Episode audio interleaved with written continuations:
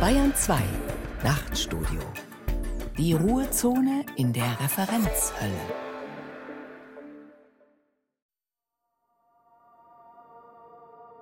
Die Bundesregierung jedenfalls geht davon aus, dass sich ein Haushalt ohne neue Schulden, die berühmte schwarze Null, mit den jetzt prognostizierten Wachstumszahlen von 1,2 Prozent. Statt von 1,9 Prozent geht die Bundesregierung nun von 2,4 Prozent Wirtschaftswachstum in diesem Jahr aus. Wir prognostizieren Wachstumsraten von 2,0 Prozent für dieses Jahr und 2,2 für das kommende. Von 1,5 Prozent Wachstum in diesem und im kommenden Jahr spricht das IFO-Institut. Nun haben sich die Forscher also wieder mal geirrt. Ja, das sind Schwankungen, die wir immer mal wieder bekommen. Wichtigste Voraussetzung für nachhaltiges Wachstum ist Vertrauen. 1,5 oder 1,8? Spüren Sie es? Spüren Sie die Spannung, die Nervosität, die Verheißung, die in der deutschen Luft liegt? Welche Zahl hinterm Komma wird es werden? Wird es die 5, die 8, gar die 9? Spüren Sie diese existenzielle Aura der Erwartung, um wie viel Prozent höher das Wirtschaftswachstum dieses Jahr im Vergleich zum vergangenen liegen wird? Fühlen Sie die Erlösung einer 1,8, mit der wir uns, aller Sorgen und Ängste entledigt, zurücklehnen, durchatmen, die Welt bejahen können? Oder geht mit einer 1,3 quasi alles zu Ende? Das Land, der soziale Friede, Wohlstand, Gottvertrauen und die Zukunft? Jedes Jahr aufs Neue machen wir unser Glück abhängig von der Höhe der Ziffer hinterm Komma.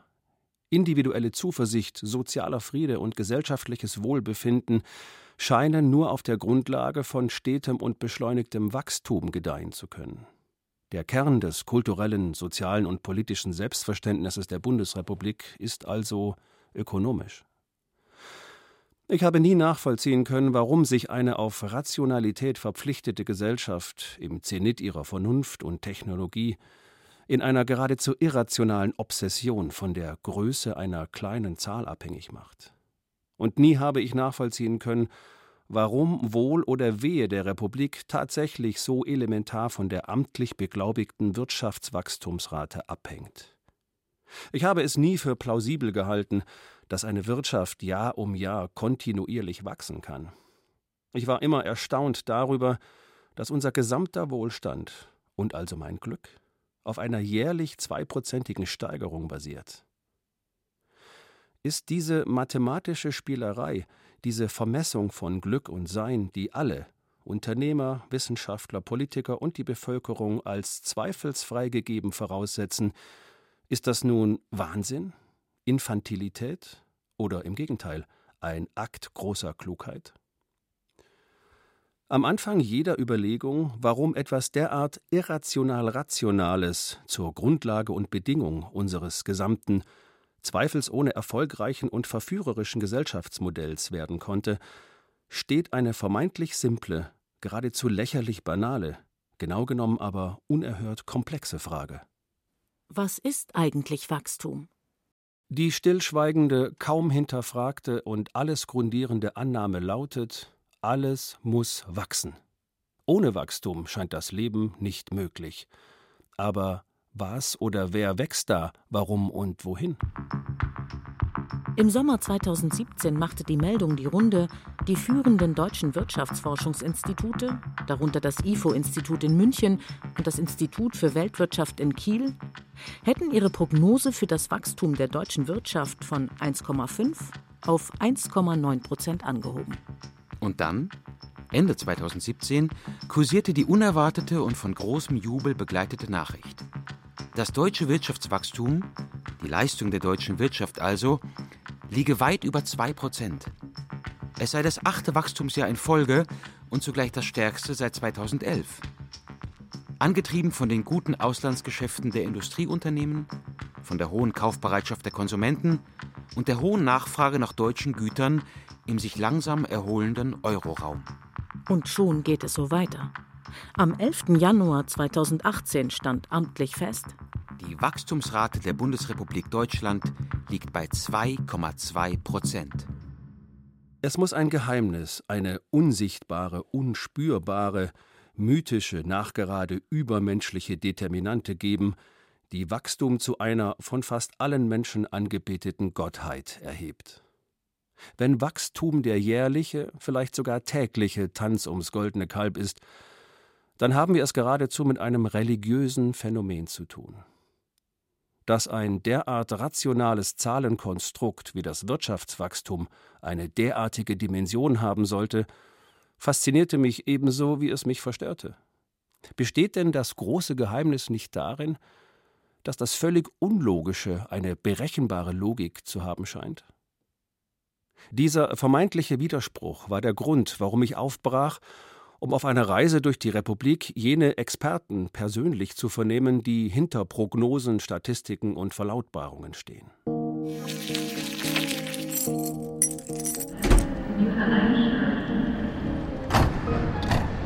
Als erstes fuhr ich von Hamburg nach Kiel, wo das Institut für Weltwirtschaft direkt neben dem schleswig-holsteinischen Landtag steht. Ein ehrwürdiges Gebäude, einst Hotel, seit 1913 Heimstatt der renommiertesten Wirtschaftswissenschaftler, die sich hier nichts Geringerem annehmen als dem Studium der Weltwirtschaft. Das Innere des Hauses oftmals holzvertäfelt von dezenter Gediegenheit. Aus dem Konferenzzimmer des zweiten Stocks sehe ich direkt auf die untergehende Sonne über der Förde. Der Wachstumswissenschaftler Dirk Christian Dose ist Forschungsbereichsleiter Wissensakkumulation und Wachstum, war Expert Advisor der EU-Kommission und hat zahlreiche nationale und internationale Forschungsprojekte geleitet. Wir begannen das Gespräch mit einer Selbstverständlichkeit, die gar nicht so selbstverständlich ist. Das Wachstum wird gemessen als Wachstum des Bruttoinlandsprodukts. Und das Bruttoinlandsprodukt ist der Wert aller im Inland produzierten Güter und Dienstleistungen, abzüglich der Vorleistung. Es ist wichtig, glaube ich, zu verstehen, dass das keine reine Mengengröße ist, sondern eine Wertgröße.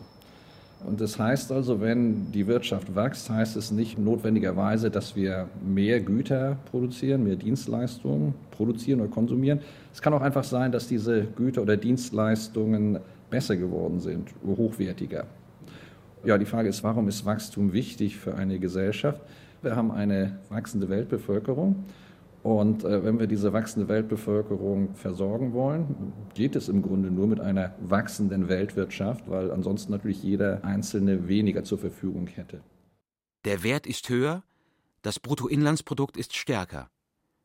Schon sprachlich ist erkennbar, worum es geht, um Steigerung.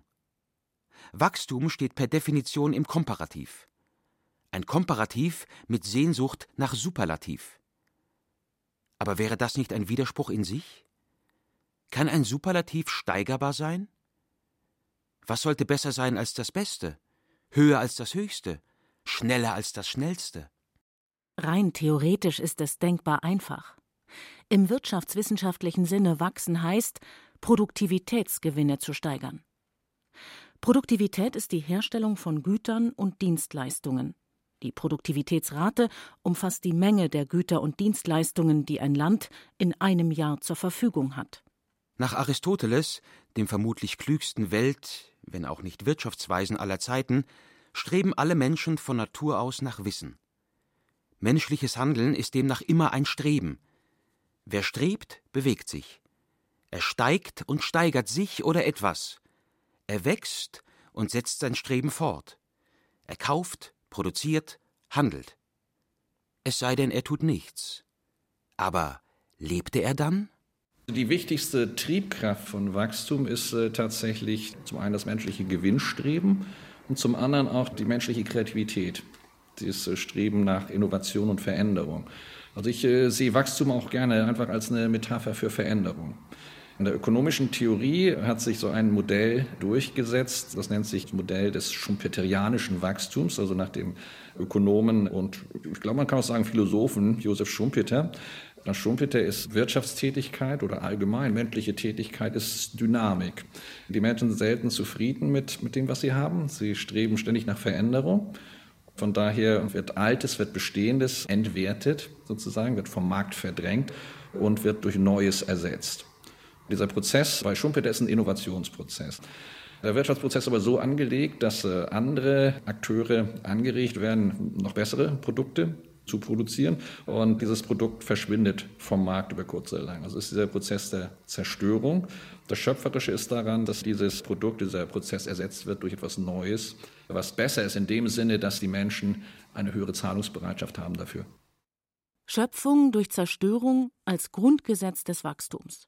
Das heißt nicht, dass es mehr Produkte, also mehr Handys, mehr Autos, mehr Yogakurse geben muss, sondern bessere und höherwertige.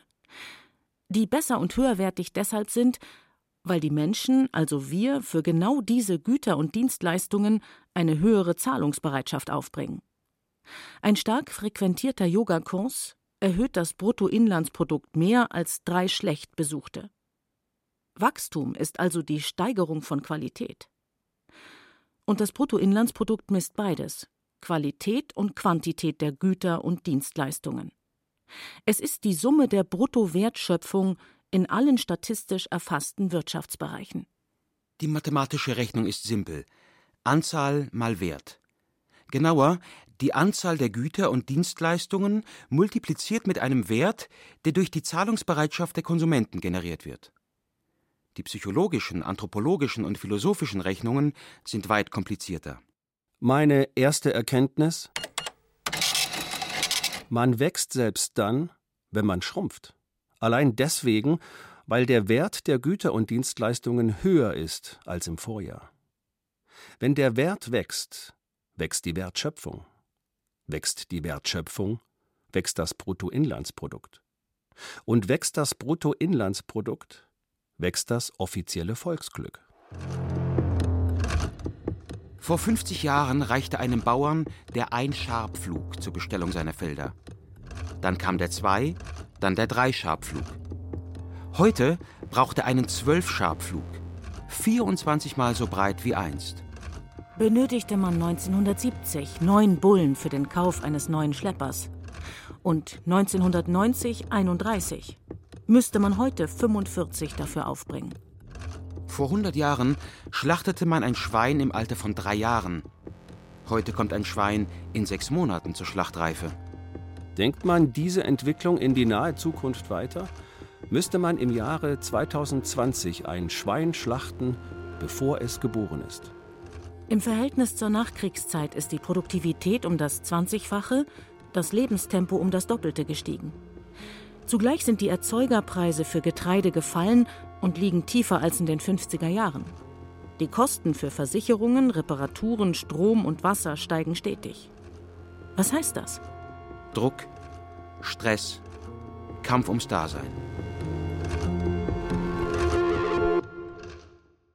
Nehmen wir einen jungen Landwirt, bodenständig, pflichtbewusst, arbeitsam. Nehmen wir nun an, er hätte einen Gesamtbetrieb von 300 Hektar der Großteil der Felder von Kleinbetrieben gepachtet, dazu 180 Milchkühe. Der Strukturwandel der Landwirtschaft geht unaufhörlich weiter. Strukturwandel heißt, rein statistisch verdoppeln sich die Betriebsgrößen alle zehn Jahre und rein statistisch schließen jährlich über 50 Prozent aller Betriebe. Nehmen wir weiter an, ein weiterer Kleinbetrieb in seinem Landkreis gibt auf und verpachtet sein Land. Jeder Landwirt der Umgebung muss ständig auf der Hut sein und wissen, welcher Betrieb wann vielleicht aufgeben könnte. Unser Landwirt bekommt den Zuschlag und pachtet schließlich die neue Fläche dazu. Der Betrieb wächst. Ist das Gier? Nein, denn würde er nicht dazu pachten, würde es ein anderer tun. Wer weitermacht, braucht Größe. Je größer die Fläche, desto rentabler der Einsatz einer teuren Maschine.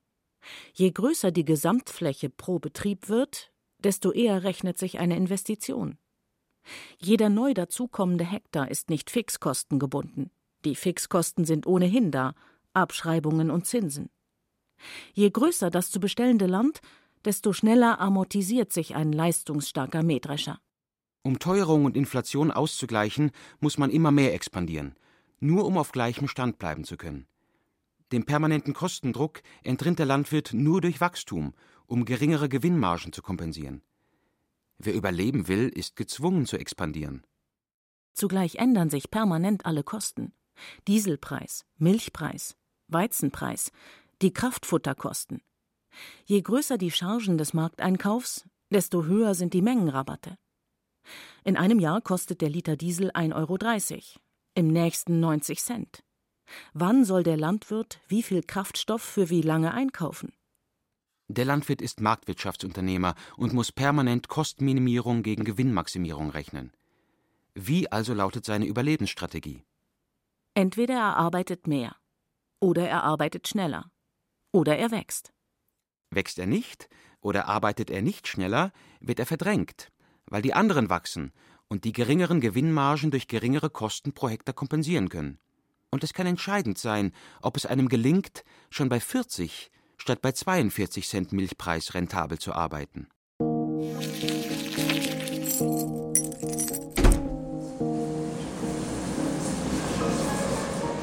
Aus Kiel zurück in Hamburg kam die Nachricht, Jan Warmke, Geschäftsführer des drittgrößten Schiffsmanagementkonzerns der Welt, sei bereit für ein Gespräch über die Zwänge des Wachstums in der Seeschifffahrt.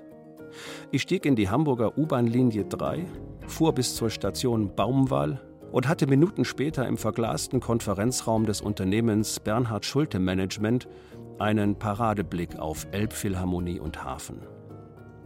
Jan Warmke, gestreiftes Hemd, Wildlederschuhe, Hamburger durch und durch, führt als gelernter Schiffskaufmann mit BWL-Studium dieses profitorientierte Unternehmen in fünfter Generation Familienbesitz. Verblüfft war ich, als Warmke als erstes von Stagnation und dem Ende des Wachstums zu sprechen begann. Hatte der globalisierte Seehandel in den vergangenen Jahrzehnten nicht zweistellige, also märchenhafte Wachstumsraten? Wenn Sie sich die Schifffahrt angucken, dann ist die Schifffahrt ja getrieben durch die internationale Arbeitsteilung. Und die internationale Arbeitsteilung ist wiederum getrieben durch ähm, komparative Wettbewerbsvorteile, die man in asiatischen Ländern, insbesondere in China, aber auch in anderen äh, von diesen kleineren sogenannten Tigerstaaten, die es da gibt, hat. Und äh, die resultieren im Wesentlichen aus Lohnkostenvorteilen. Und wenn Sie sich jetzt das Lohngefüge weltweit angucken, nivelliert sich das immer mehr aus. Das heißt nicht zwingend, dass wir weniger verdienen in den vermeintlich zivilisierten westeuropäischen Ländern, aber das heißt ganz bestimmt, dass die Lohnkostenzuwächse in den asiatischen Ländern äh, deutlich spürbar sind. Und wenn dieser Wettbewerbsvorteil, den die asiatischen Länder haben oder gehabt haben, sich nun sozusagen ausnivelliert, dann äh, haben die nicht mehr diesen Wettbewerbsvorteil. Und das heißt dann in der Konsequenz, dass das Oberhemd nicht mehr zwingend günstiger in China hergestellt werden kann als in Westeuropa. Und wenn es dann wieder in Westeuropa hergestellt wird, dann hat das unmittelbar Folge auf die Nachfrage nach äh, Transportleistungen, letztendlich auch nach Transportleistungen über See. Und das hat dann äh, unmittelbar Konsequenzen für unsere Industrie. Und in so einer Phase befinden wir uns mittlerweile schon. Also wir sind irgendwo an einem Punkt angekommen, wo die weltweite Arbeitsteilung nicht mehr zunimmt, in dem Maße, wie das vielleicht vor 10, 15 Jahren der Fall war. Und insofern geht auch das Wachstum in unserer Industrie deutlich zurück. Das heißt im Umkehrschluss, der deutsche Unternehmer muss darauf hoffen, dass die Lohnkosten für den einzelnen Arbeiter in China möglichst gering bleiben, damit das Konstrukt der internationalen Arbeitsteilung China als verlängerte Werkbank der europäischen Volkswirtschaft erhalten werden kann. Ändert sich das Kostengefüge, minimiert sich das Wachstum für das Transportwesen. Minimiert sich Wachstum, steigt der Druck. Also der Druck ist natürlich sowohl von Seiten unserer Gesellschafter da, die haben auch eine Renditeerwartung, die wollen auch eine Verzinsung ihres Eigenkapitals sehen, aber letztendlich machen wir uns den Druck auch selbst, weil es letztendlich um die Erhaltung unserer Arbeitsplätze geht und um die Erhaltung unserer individuellen Einkommensbasis, sodass von daher auch ein Stück weit so eine, ich glaube, man sagt, intrinsische Motivation da ist, zu wachsen und unsere Marktposition zu erhalten. Meine zweite Erkenntnis. Wer wächst, verdrängt andere. Wer nicht wächst, wird selbst verdrängt. Um Wachstum zu begreifen, muss man seine Logik erfassen. Das, was vor jedem messbaren Wachstum liegt, was dem Wachstum inhärent ist, man könnte sagen, was das Wesen des Wachstums ist. Zwischen Wachsen und Weichen besteht ein Zusammenhang, das ist klar, aber es trifft den Kern der Sache nicht. Die Sache ist Selbstbehauptung, Bestandswahrung. Der Kern aber ist Steigerung. Ist es nicht der Mensch als solcher, der immer weiter, immer mehr, immer größer, schneller, höher will? Steckt nicht in uns allen also, als Teil der individuellen und kollektiven DNA, das Streben und Grundbedürfnis nach Verbesserung, die meist nur größere Bequemlichkeit ist? Es ist gleichermaßen verstörend wie beruhigend, dass der Mensch dem Urzustand der Existenz, dem Krieg aller gegen alle, dem Kampf jeder gegen jeden, durch den rigorosen Wettbewerb aller gegen alle und jeder gegen jeden aus dem Weg zu gehen strebt.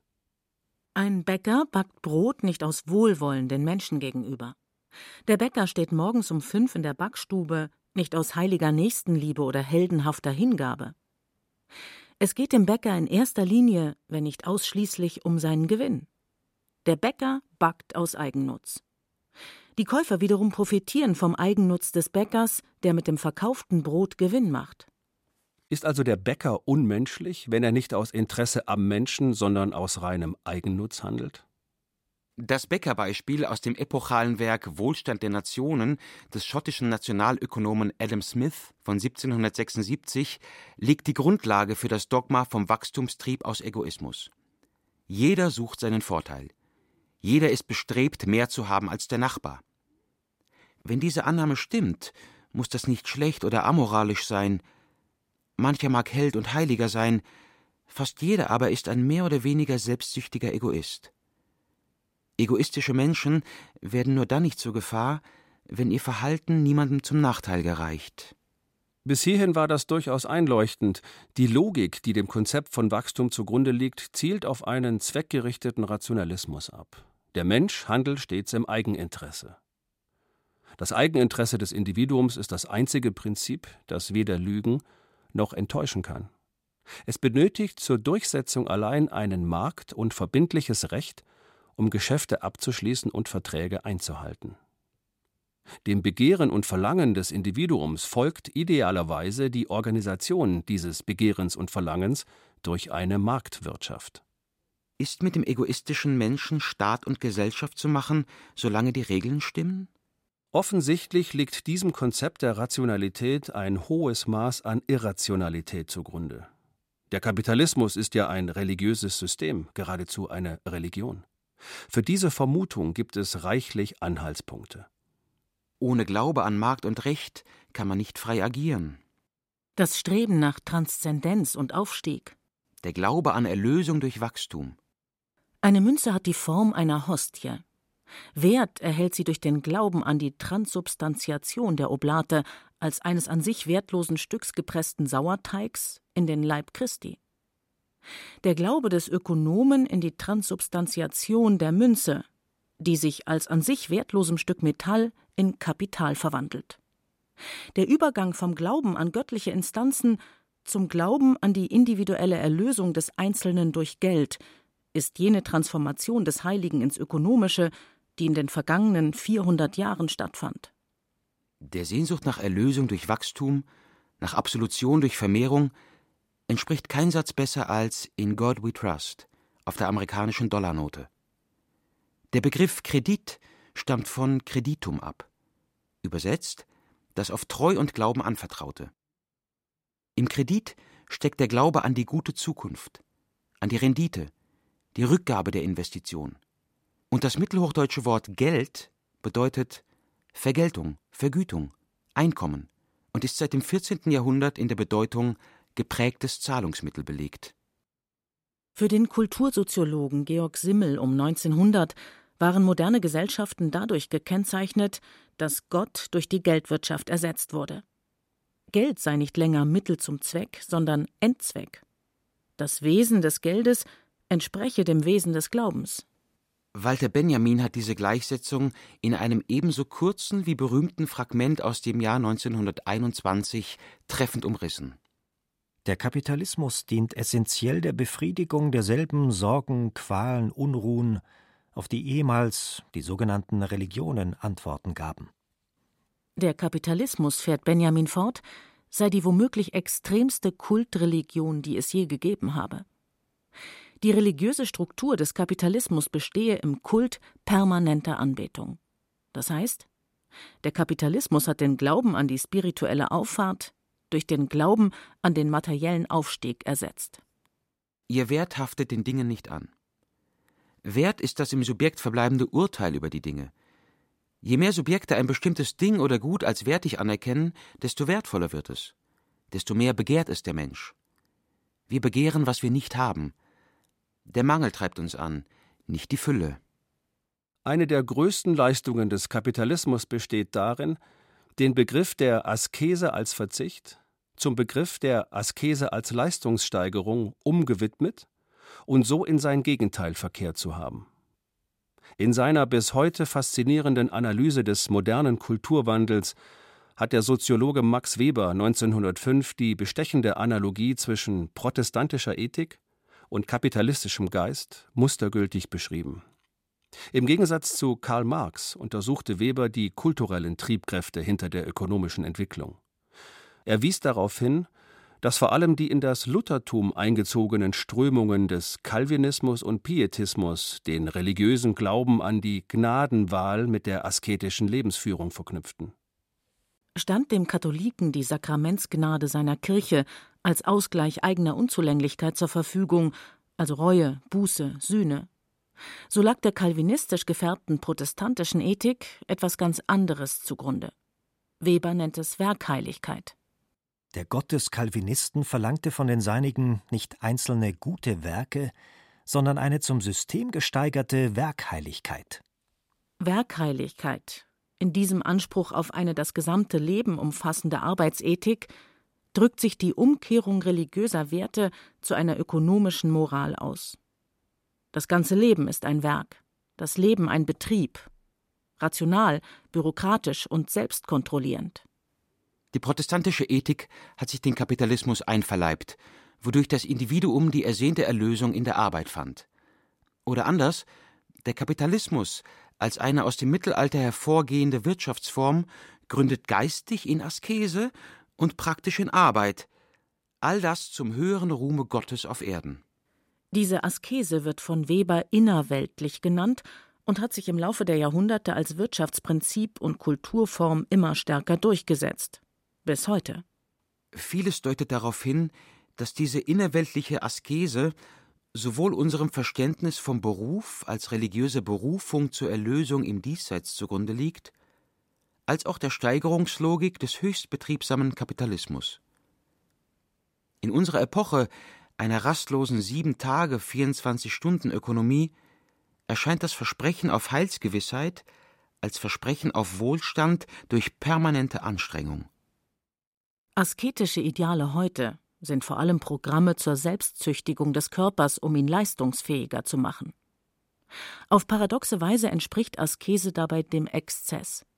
Im radikalen Verzicht auf all das, was Effizienz beeinträchtigt, liegt religiöse Radikalität.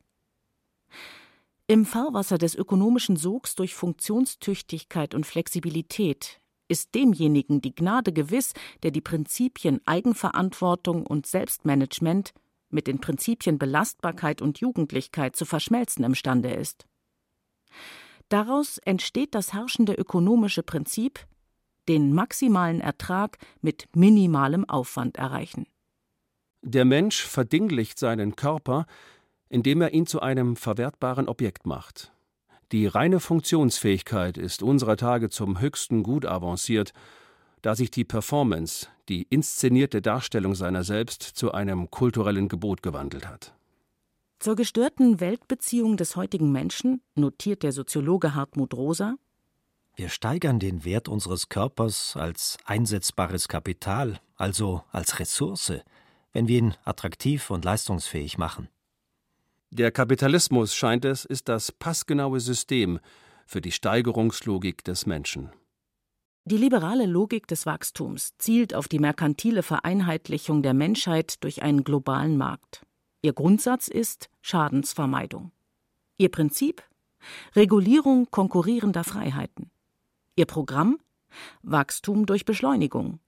Ihr Instrument Gesetz und Vertrag. Ihr Versprechen Einschränkung der Freiheit zur Selbstverwirklichung nur durch das Recht.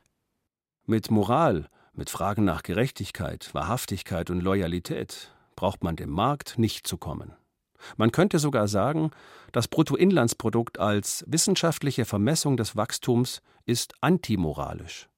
Moralische Werte stören den Vollzug der liberalen Logik. Am 18. März 1968 hielt Robert Kennedy an der University of Kansas eine bemerkenswerte Rede mit folgender Passage. Unser Bruttoinlandsprodukt berücksichtigt bei seinen Berechnungen die Luftverschmutzung, die Tabakwerbung und die Ambulanzeinsätze. Es berechnet die Herstellung von Napalm, Atomwaffen und gepanzerten Polizeiwagen, mit denen die Aufstände in unseren Städten niedergezwungen werden sollen.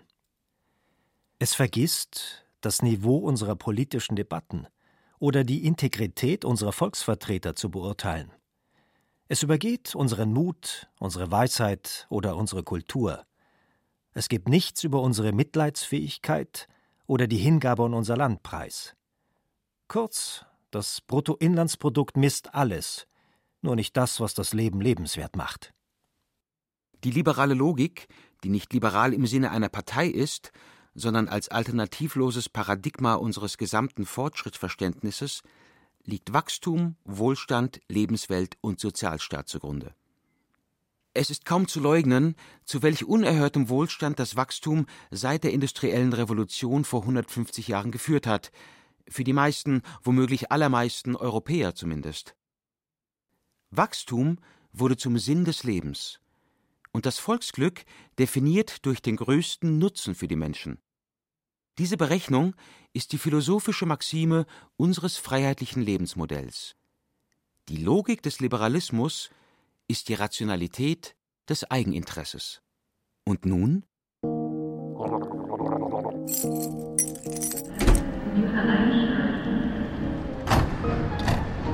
Ich war auf meinem Weg zur Entschlüsselung des Geheimnisses vom unendlichen Wachstum ein Stück weitergekommen, hatte aber noch nicht ausreichend berücksichtigt, inwiefern alles mit allem zusammenhängt. Jahrzehntelang bescherte zum Beispiel der deutsche Verbrennungsmotor Wachstum und Wohlstand. Nun ist der Elektromotor da und das autonome Fahren nur noch eine Frage der Zeit. Auf der Suche nach Innovationen sind Traditionsunternehmen im Namen unternehmerischer Freiheit zur ständigen Bewegung gezwungen. Und nun heißt die entscheidende Frage also, alles lassen wie bisher, den Verbrennungsmotor vielleicht optimieren, aber auf dem Erreichten beharren? Oder alles umwerfen, neu denken, um der Entwicklung folgen zu können, um weiter wachsen zu können? Ich brauchte weitere Antworten und stieg abermals in den Zug, diesmal südwärts, nach München, Bogenhausen. In einer ehrwürdigen Villa in der Poschinger Straße residiert das Wirtschaftsforschungsinstitut IFO. Im hinteren Teil, zweiter Stock, arbeitet in einem relativ kleinen Büro Timo Wollmoshäuser, Professor der Finanzwissenschaft und Leiter der IFO Konjunkturforschung über das Wirtschaftswachstum. Seine Abteilung erstellt die Prognosen für die Bundesregierung und den Geschäftsklimaindex. Ich konfrontierte ihn mit folgender Frage. Warum genügt es nicht, den erreichten Wohlstand zu halten? Warum muss der Mensch seinen Gewinn unbedingt steigern? Das ist eben dieser Prozess, der im Grunde genommen in uns drin steckt. Ich glaube, dem Wachstum an sich sind erstmal keine Grenzen gesetzt. Ich kann mir nicht vorstellen, was solche Grenzen sein sollen. Häufig wird angeführt, das Rohöl geht uns irgendwann aus. War natürlich viele, viele Jahrzehnte über ein ganz wichtiger ja, Schmierstoff sozusagen des Wachstums. Man hat Öl gebraucht, um Autos anzutreiben, um äh, Maschinen laufen zu lassen und so weiter. Aber wir wissen natürlich, dass das Rohöl irgendwann eines Tages ausgehen wird. Und wir sind auf der Suche nach neuen Energiequellen, zum Beispiel das Sonnenlicht. Wir können diese Form der Energie ausnutzen, von der wir glauben, dass sie eben äh, nicht begrenzt ist. Aber sehen Sie, genau diese Erkenntnis führt eben dazu, dass wir einen technologischen Wandel, einen technologischen Fortschritt durchmachen. Diese Dinge wiederum treiben uns letztendlich an, um neue Produkte äh, zu entwickeln, neue Produkte auf den Markt zu bringen. Und letztendlich ist das wiederum eine Quelle des Wachstums. Man kann sagen, Solidarität schwindet. Man kann behaupten, die soziale Ungleichheit wächst. Man kann das genauso gut leugnen, da im internationalen Vergleich die Schere tatsächlich kleiner wird, während sie innerhalb der einzelnen Länder sich öffnet. Man kann belegen, dass die kapitalistische Steigerungslogik den allermeisten Menschen Vorteile bringt und nachweislich weltweit die Armut senkt. Man kann genauso gut das Gegenteil belegen. Die Wachstumslogik treibt Menschen in Unglück, Elend und Erschöpfung. Man kann feststellen, dass es keine tragfähige und überzeugende Alternative gibt, weil der Sozialismus sich historisch und ökonomisch diskreditiert hat und indianische Stammeshaushalte auf ein 82 Millionen Volk wie das der Deutschen schlecht anwendbar sind. Man kann aber genauso sagen, das kümmert uns nicht. Wir müssen umdenken. Wir wissen, dass wir unsere Lebensgrundlagen zerstören.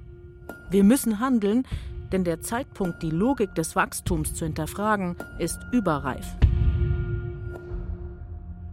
Seit Jahren wird von den Kritikern des Kapitalismus Verzicht gepredigt.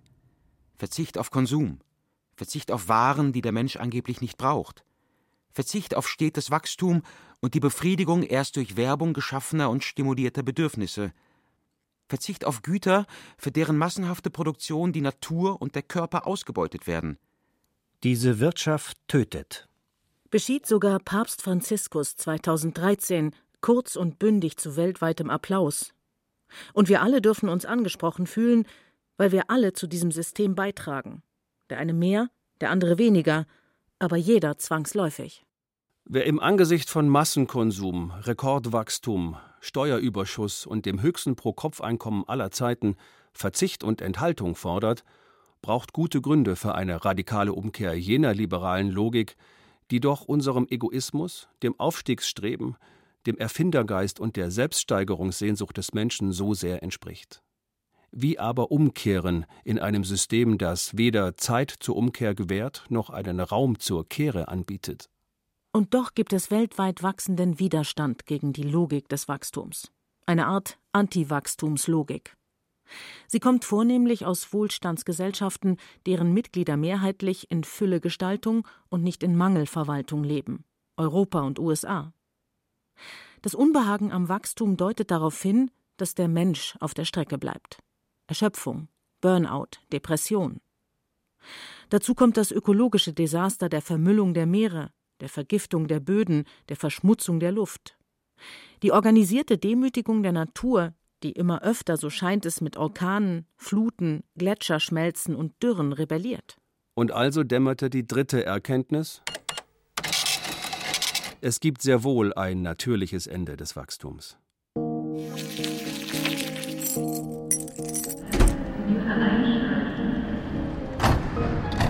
Um die letzte, entscheidende Frage nach einer doch möglichen Alternative zu klären, fuhr ich nach Frankfurt am Main, genauer Rödelheim. Dort in einem plattenbauartigen Hochhaus, 13. Stock, lebt Thomas Seibert, ehemaliger Hausbesetzer, Aktivist, Kompagnon von Joschka Fischer und Daniel Kuhn-Bendit, promovierter Philosoph, linksradikaler Intellektueller und heute Sprecher des Instituts für die solidarische Moderne. So nennt sich jene Programmwerkstatt, in der aktive, zum Teil hochrangige Politiker, Wissenschaftler und Vordenker an einem sozialökologischen Umbau der Gesellschaft arbeiten und den Traum vom Ausstieg aus dem Wachstum eines Tages Wirklichkeit werden lassen wollen. Die Diskussion mit Thomas Seibert beginnt mit der Frage, ob die liberale Logik aus Wachstum, Verdrängung, Zerstörung und Vernichtung an die Grenze ihrer eigenen Ressource gestoßen ist, den effizienten, optimierten Menschen, vorausgesetzt, dass die diagnostizierte Zunahme von Depressionen, Erschöpfungszuständen und Panikattacken tatsächlich stimmt.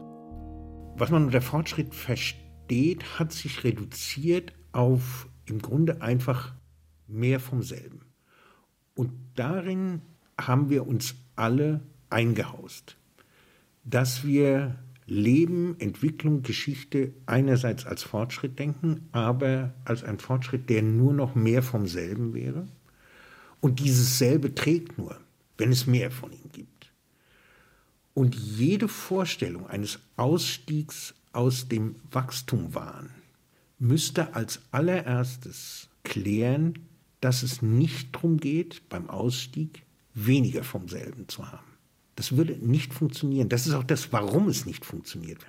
Was als aller, allererstes geleistet werden muss, ist, dass man sich klar macht, nein, es geht nicht um mehr und auch nicht um weniger von diesem selben, es geht um was anderes. Diese Vorstellung ist wirklich verschwunden. Die ist verschwunden aus unserem Denken, aus unserem Vorstellungsvermögen, aus unseren Träumen. Wenn jemand in irgendeiner Art und Weise davon spricht, er wolle etwas ganz anders haben, dann denken wir eigentlich spontan, die Person spinnt. Aber spinnt der wirklich, der heute und gerade heute den Kapitalismus abschaffen, der Herrschafts- und Ausbeutungsverhältnisse überwinden, der die Emanzipation des Menschen suchen und die Verhältnisse grundlegend verändern will? Gewiss, die Rhetorik, die Sprache, all das kommt einem bekannt vor, Marx und der Klassenkampf, die 70er Jahre. Aber es lohnt sich doch, über Alternativen nachzudenken in einer Zeit, deren Mantra lautet, es gebe keine Alternativen. Für die Kritiker der Wachstumslogik besteht das große Verhängnis darin, dass es neben oder außerhalb des bestehenden Raums keinen anderen gibt. Frage an den Träumer, den Spinner, den geistigen Revolutionär – hat, wer Verzicht auf Wachstum fordert und das ganz andere will, die menschliche Seele nicht verstanden? Postwachstum ist in den Grenzen der Ökonomie, in der wir leben, regelrecht ein antiökonomisches Projekt. Es geht eben nicht mehr darum, das Bestehende zu erweitern, Wachstum zu generieren, das Bruttoinlandsprodukt zu erhöhen, den Handelsüberschuss zu erhöhen. Es geht darum, aus diesem Irrwitz auszusteigen. Und ich glaube, dass wir das auch wissen dass es darum geht. Wir wissen, dass es ökologisch so nicht weitergeht. Im Unterschied zu Trump und vielleicht gar nicht im Unterschied zu Trump wissen wir, dass der Klimawandel kommen wird. Wir mögen vielleicht denken, dass es bei uns gar nicht so unangenehm wird. Mildere Winter und etwas instabilere Sommer, aber dafür doch deutlich und sehr lange über 30 Grad ist ja eigentlich ganz okay. Aber wir wissen ja, dass es anderswo auf der Welt ganz anders aussehen wird. Und wir wissen, dass es uns betreffen wird. Wir wissen das allerspätestens seit 2015. Wir wissen, dass in anderen Weltgegenden es bereits jetzt schon zu ungeheuren Verwüstungen kommt. Im Grunde wissen wir, dass die Flüchtlinge, die 2015 zu uns gekommen sind, eigentlich nur die Speerspitze sind einer Migrationsbewegung, die weltweit statt hat. Radikale Kapitalismuskritiker wollen eine neue Ära. Seit Jahren kursieren neue Ideen. Womöglich ist eine Generation an jungen Menschen im Anmarsch, diese Ideen umzusetzen. Ihr Programm heißt kurz gesagt Sinnstiftung statt Gewinnmaximierung. Verzichten durch Teilen. Nachhaltig statt verschwenderisch leben. So heißt es leitmotivisch und programmatisch im Handbuch der Degrowth-Denker. In einer Degrowth-Gesellschaft wird alles anders sein. Andere Aktivitäten, andere Energieformen, die anders eingesetzt werden, andere Beziehungen, andere Geschlechterrollen, eine andere Aufteilung der Zeit zwischen bezahlter und unbezahlter Arbeit, andere Beziehungen zur nichtmenschlichen Welt. Jedem Menschen soll ein Minimum und zugleich Maximum an materiellen Gütern für die Grundbedürfnisse zustehen. Die Idee des Degrowth oder französisch Décroissance versammelt Wachstums- und Globalisierungsgegner vornehmlich im südlichen Europa, von Frankreich, Spanien bis Italien. Unter ihnen sind jene Aktivisten, die das Prinzip der Entschleunigung, die Slow City und Lebensmittelkooperativen vorschlugen. Die Degrowth-Denker nehmen Fäden und Ideen der 1970er wieder auf, vor allem in Bezug auf politische Ökologie und begrenzte Ressourcen einer endlichen Welt. Intellektueller Ausgangspunkt der Degrowth-Bewegung sind die Überlegungen des französischen Philosophen André Gortz, der 1977 notierte: Es geht nicht darum, darauf zu verzichten, immer mehr zu konsumieren, sondern darum, immer weniger zu konsumieren. Einen anderen Weg, die verfügbaren Reserven für künftige Generationen zu bewahren, gibt es nicht. Das ist ökologischer Realismus. Die Grundthese der Wachstumskritiker lautet, der Verzicht auf Konsum mache den Menschen glücklicher, weil die naturgegebene Anlage des Individuums zu sozialer Kooperation und Altruismus durch das kapitalistische Wachstumsstreben zerstört werde. Ist das aber nicht eine bloße Annahme, wie ebenso auch das Gegenteil, dass der Mensch durch Konsum glücklicher werde und durch entlohnte Arbeit sein persönliches Seelenheil wachse? In den vergangenen zehn Jahren haben sich etliche zivilgesellschaftliche wachstumskritische Gruppen und Bewegungen gegründet. Flankiert wurde dieser Protestaktivismus durch die ganz neu entstandene Ökonomie des Sharing. Kooperativen, Quartiere, Labore, Gemeinschaftsgärten. All das findet mitten in den Städten statt. In urbanen Habitaten, bei denen es allerdings gerade nicht um Abschöpfung, Gewinnerwartung und Umsatzrationalität geht, sondern wo es auf Gemeinwohl, Güterteilung und Gemeinsamkeit ankommt. Dem Prinzip Abzocke steht das Prinzip Wertschöpfung gegenüber, dem Ich-Atom die Wir-Gruppe. Man kann all diese Entwicklungen subsumieren unter die Bewegung des Kommunismus. Mit Kommunismus hat das nichts zu tun, vom Geist des hippiesken Kommunardentums ist man weit entfernt. Die Commons-Bewegung basiert auf sozialen Verbindungen und Verbindlichkeiten, die das System als Wachstumsbetrieb entweder nicht mehr hervorbringt oder sogar zerstört. Die gleichgesinnten Sharer teilen sich also die Commons, die für alle gleichen und verfügbaren Allgemeingüter. In ihren Laboren, Gärten und Habitaten verschieben sie die Grenzen der eigenen Privatsphäre zugunsten einer Kooperation mit denen, die gerade da sind. Produzieren statt konsumieren. So entsteht eine neue Art Wohlstand, der zwar als postmateriell verstanden werden kann und dennoch materialistisch ist. Optimistisch gesagt entdecken in diesen Tagen viele, manche sagen immer mehr durch die Entmenschlichung der Wachstumslogik verstörte Menschen die Sehnsucht nach Humanitas wieder, nach Gemeinsinn, Solidarität und Sozialität. Viele junge Gründer der spendenfinanzierten Start-up-Szene, so ist zu hören, seien mehr an einer Idee als an Rendite interessiert, mehr an Gemeinwohl statt Gewinn. Studenten in Business-Studiengängen, sagen Wirtschaftsprofessoren, streben nicht mehr auf schnellstem Wege in einen Private Equity Fonds, sondern machen sich Gedanken über alternative Wirtschaftsformen. Sein statt Haben ist die Matrix einer nicht mehr egoistischen, individualisierten, auf Eigentum und Steigerung, sondern auf Teilen und Tauschen bezogenen Lebenswelt. Meine vierte Erkenntnis Gemeinsamkeit ist auf Dauer klüger als Wachstum, Kooperation wichtiger als Wettbewerb.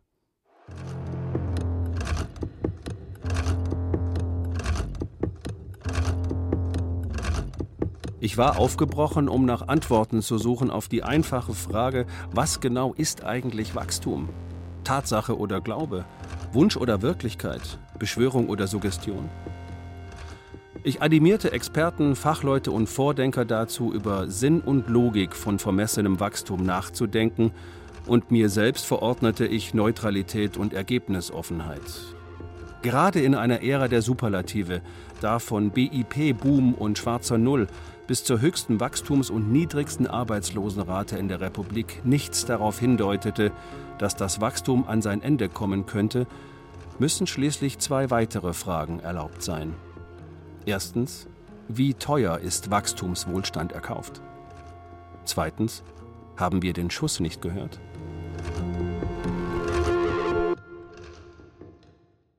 Es ist die historische Leistung der entgrenzten Wirtschaftsordnung, dass sie Freiheit von Gerechtigkeit abgelöst hat.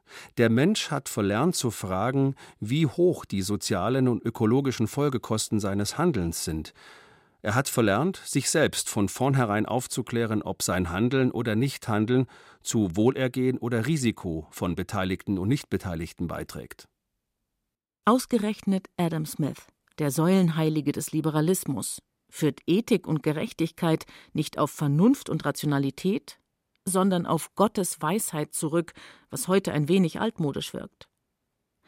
Dennoch ist und bleibt er für eine Philosophie der gerechten Ordnung von großer Bedeutung, weil der Philosoph im Geiste der Aufklärung Ökonomie und Ethik zusammendenkt und seine Nationalökonomie auf einer Theorie ethischer Gefühle basiert, auf Sympathie, Pflicht und Mitgefühl des Einzelnen. Smith führt Empathie als dem Egoismus ebenbürtige Motivation des Menschen auf. Den anderen zu berücksichtigen, weil man selbst an dessen Leid leiden würde, wäre wiederum nichts anderes als Leidverhinderung aus egoistischen Motiven. Wohlfahrt basiert demzufolge auf Empathie aus Selbstsucht. Wer annimmt, der Mensch sei von Natur aus egoistisch, ist Pessimist. Pessimistisch betrachtet zielt die liberale Logik des Wachstums darauf ab, dass der Mensch sich nicht mehr als Mensch fühlt. Sie zwingt ihn im Namen ihrer Freiheit stets mehr zu produzieren und immer mehr zu konsumieren. Die Freiheit des Einzelnen funktioniert also nur, wenn er sich der Unfreiheit des unbedingten Wachstums unterordnet. Ist das aber nicht ein Widerspruch in sich? Was wäre die Konsequenz aus diesem Zwang zur Freiheit? Doch diese, der Mensch hat sich damit abzufinden, dass er in erster Linie ein gesichtsloses, aber notwendiges Glied der Wertschöpfungs- und Verwertungskette ist, die er durch sein eigenes Wesen und Verhalten mitknüpft. Wir alle konsumieren, wir alle produzieren, wir alle verändern uns. Fast alle streben nach Verbesserung, nach Wohlstand, nach Aufstieg. Fast jeder will mehr auch wenn das Mehr nicht allein Anhäufung, sondern Wertsteigerung meint. Das ist der Wahnsinn, dem man nicht entkommt. Der Mensch ist es, der wächst. Der Mensch ist Wachstum. Solange es Menschen gibt, solange gibt es Wachstum. Der französische Philosoph Jean-Claude Michéa schreibt in seinem kürzlich erschienenen Buch Das Reich des kleineren Übels Indem sie die Menschen kontinuierlich zu rationalen Akteuren machen will, zerstört die liberale Theorie nicht nur allmählich die Bedingungen für Bürgersinn und allgemeinen Anstand, sie trägt paradoxerweise auch dazu bei, das reibungslose Funktionieren ihrer eigenen Gründungsstrukturen zu gefährden und nimmt in Kauf, dass der Krieg aller gegen alle auf sämtlichen Ebenen des sozialen Lebens wieder eingeführt wird. 1,5 oder 1,8 oder 2,2?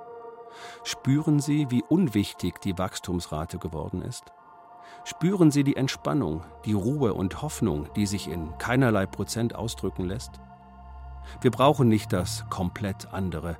Wir brauchen nicht mehr und nicht weniger vom Gleichen. Wir brauchen Empathie, Anstand und den gemeinschaftlichen Sinn gleichwertiger Bürger, in jedem anderen sich selbst zu sehen, um die Macht des eigenen Wachstums durch sich selbst zu zähmen. Wir brauchen einen neuen Imperativ zur Demut des Egoisten, da wir den Egoisten in uns ohnehin nicht abschaffen können. Der Dämon dieses stets machtvoll drängenden Egos bringt das Beste und zugleich Schlechteste im Menschen hervor. Deshalb brauchen wir ein durch Erziehung und Bildung wachsendes Bewusstsein der Einsicht, dass der mit sich allein gelassene, allen Kontexten enthobene Individualist ein Irrtum der Kulturgeschichte ist. Wir brauchen Zuwendung und Loyalität genau jetzt, da die falschen Menschen kommen, die Übermenschen, die Roboter und Maschinen, die künstlich intelligentisierten und Automaten, damit sie uns nicht über den Kopf wachsen. Sie nennen das Pathos? Ich nenne es gewachsene Erkenntnis.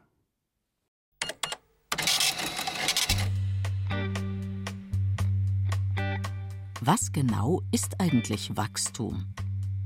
Von Christian Schüle. Es sprachen Katja Amberger, Carsten Fabian, Oliver Möller und der Autor. Technik Monika Xenger. Regie Kirsten Böttcher. Redaktion Martin Zein.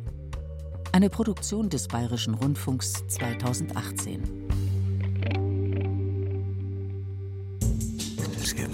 Der Worte sind genug gewechselt. Lasst mich nun Newsletter sehen. Handverlesen, hübsch dekoriert, schamlos objektiv, Newsletter. Die Kulturhöhepunkte aus Radio und Fernsehen. Verpassen war gestern. Der BR Kultur Newsletter ist heute. Anmelden unter br.de Kultur oder bayern2.de.